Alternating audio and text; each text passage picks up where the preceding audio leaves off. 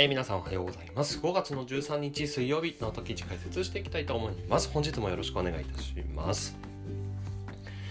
はい、えー、今日の記事なんですけども、半値戻し達成したら前年戻すんじゃないの？株式市場の気になる3つの危機感ということで記事を配信しております。ぜひご覧ください。えーとですね、ここ最近で、えー、コロナショック前の半値戻しですね、50%戻しを達成した日経平均株価、半値戻しは前値戻しとの声がよく聞こえます。ただ本当に前値戻すんでしょうか？このね、えー、最初の画像にも貼りましたけども半値戻しを達成したらギュッと上がるのかって言ったらまず絶対そういうことはないってことですねあの前値戻しする可能性っていうのは十分にあるんですけどもかなり時間をかけてやっていく可能性が高いですしここまで加速感こう持ってね上がってきたので、まあ、やっぱりそういうところでは短期的な下落とかは避けられないっていうところを押さえておいていただきたいんですでその上でですねじゃあ実際にね、今存在する3つの危機感もちろん実際にはねそれが細かいものを入れればたくさんあるんですけどもそれについて、まあ、テクニカル中心でまとめていきたいと思います、えー、これを見る限りですね私は一旦調整の色が強いんではないかなというふうに考えておりますぜひ一緒に考えていきましょうはい。まず1つ目なんですが、移動平均線乖離率ですね。これに過熱感があります。まず25日に対する移動平均線乖離率、日経平均株価で見てみますと、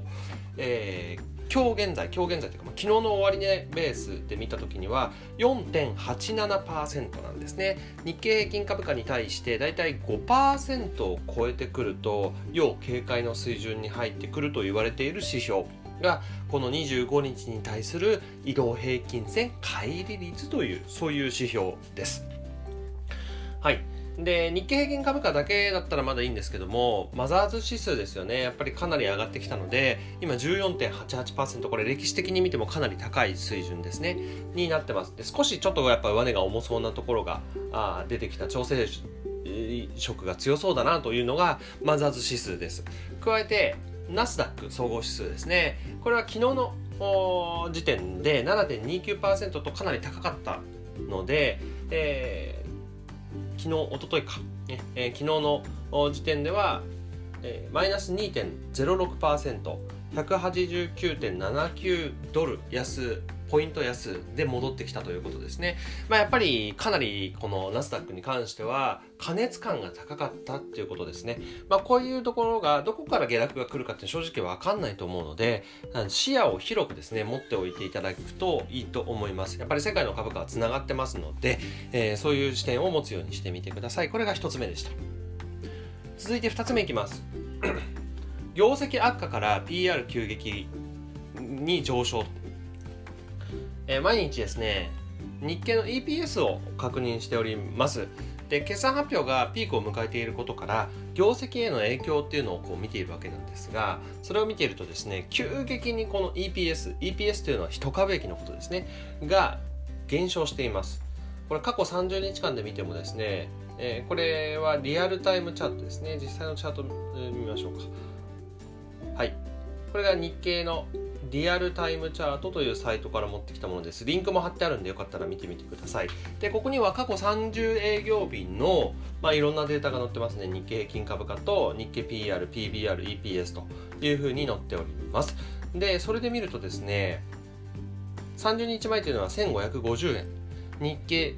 に上場している日経平均株価に採用されている225社の、まあ、1株益の平均だと思っていただきたいんですがそれが1550円だったものが、えー、計算発表がどんどんどんどん進むにつれてですね今1092円約500円も下がっているんですね。でその結果30日前の PR 大体15倍が、まあ、割安割高の、まあ、標準的な水準一般的な水準というふうに言われる中で12倍だったので日本日本株ずっと割安なんじゃないかっていうふうに言われてきたと思うんですけどもではなくて現在はですね今18.64倍まで増えてきているんですね。これはなぜ起こったかというと PR の計算式っていうのは株価割る1株益で計算をします。株価割る1株益っていうのは日経平均株価割る日経の EPS でこの日経平均の PR が計算されているっていうことですねになっていますで30日前の日経平均株価1万8664円からえー、2万366円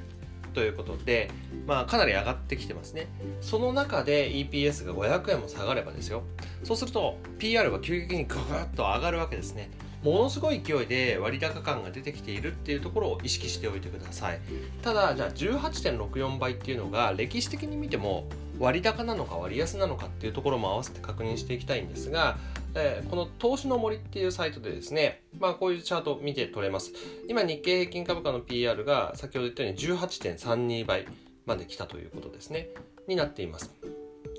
で、まあ、これ、アベノミクスが始まった後ぐらいですか？ね、2011年から表示をしているいます。で、それより前っていうのは、とんでもないのが1個あるんですよ。ここにめちゃくちゃ大きいのが1個ありすぎてですね、200倍とかがあるので、ちょっとこう、そうするとここの高さが全然わからないので、あれなんですこれちょっとかなり異常値だと思ってみてください。あのー、これが2009年とかなんで、まあ、リーマンショック後の影響を一気に受けたタイミングでのものですね。日経平均株価とも重ねてみると、そうですよね。になってると思います。はい。で、もう一度、この辺に絞りたいんですけども、ではこの辺のタイミングいつだったかっていうと、2012年の4月頃と2013年のこれも4月頃ですかね。はい、になってます。で、これは、ここはですね、やっぱアベノミクスのピークの時ですね。アベノミクスのピークの時に株価がぐーっと上がっていったタイミングだったので、こうやって見てみるとですね、やっぱすごい勢いでこう株価が上がってますよね。このタイミングで、えー、PR が23倍までいったと、えー、っていう水準ですね。になってるので、まあ、本当によっぽどこういうことがない限りは、なかなかこう、20倍台とかねっていうのはなかなかつけないんだっていうところをちょっと押さえておいていただきたいんですね。じゃあ今はどうかっていうと はい。今はですねここですよね。株価が急激に上がってきたのと同時に EPS がものすごい下がった。でどちらかといえば EPS 業績があまりにも悪くなった。影響で PR が高くなってきたっていうことなのでやっぱアベノミクスの初期に比べるとですね若干たちの悪い PR の上がり方ですよねになっています。で、これから決算発表がもっとピークが来ます。まだ全部終わってないんです。もっとピークが来るっていうことは、EPS はもっと下がる可能性がある。今と同じ株価水準を維持するんであれば、間違いなく PR20 倍台まで行く可能性っていうのは結構高いんじゃないかなっていうふうに想像ができますので、まあ、やっぱりこの辺に加熱感があるっていうところを2つ目のポイントにしておきます。はい。続いて3つ目です。長期のチャートで見ると実はまだ半値戻し達成していないかもと。まあこういうことでね引っ張り出してくるとキリがなくなってしまうんですが、まあ、ずっと半値戻し半値戻しと半値戻し達成したよということを前提にお話をしているんですが少し視点を広げていきましょう。そうするとまだ半値戻しを達成していないとも言える。かもしれませんどういうことかっていうと、これ、週足の3年チャートまで広げてみた形なんです。で、まあ、別に日足3年でもいいんですけども、まあ、週足にしてる意味もちゃんとあります。で、週足で見るとですね、実は日経平均株価の本当の高値って、コロナショック前の高値じゃないんですよね。じゃなくて、2018年の10月頃、に2万4448円という高値をつけてますので、まあ、この期間で見るならば高値はそこで安値はコロナショックになるとですね半値戻し水準っていうのは2万403円なんですねで2万403円っていうのはえっ、ー、と、ザラバでは一応1回達成してますけども、終値ベースでは達成できてないという水準ですから、まあ、やっぱここが意識されてる可能性もまあなくはないかなと。で、えー、ここだとしたら半値戻しまだ達成できてないのかなと。いう可能性はあるってことですね。もちろん、あのコロナショックの前のね、高値に対して跳ね戻し発生してますから、そこに対して前年戻す可能性っていうのは十分あるんですけど、こういう可能性もあるんだなっていうところね、えー、押さえておいていただけるといいと思います。はい、加えてですね26週移動平均線と52週移動平均線のデッドクロスですね26周線青い線が黄色い線52周線を上から下にこう破るという線は明らかにこう下落のサインですね。になっております。でこういった短期チャートよりも長期チャートの方が騙しが少ないのがテクニカル指標の特徴で、まあ、時間軸的にもですねやっぱりこういうタイミングで、ね、えサインが出てきてる。で短期のサインっていうのは長期のサインには勝てないんですよね。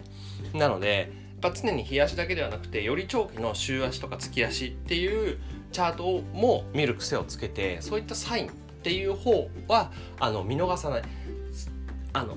回数が少ないんですよね長期のチャートのサインっていうのは。だから見逃しがちなんですよ。ですが来るタイミングっていうのは1箇所バンと来ますから、まあ、そういったタイミングを見逃さないようにしなくてはいけないということなんですね、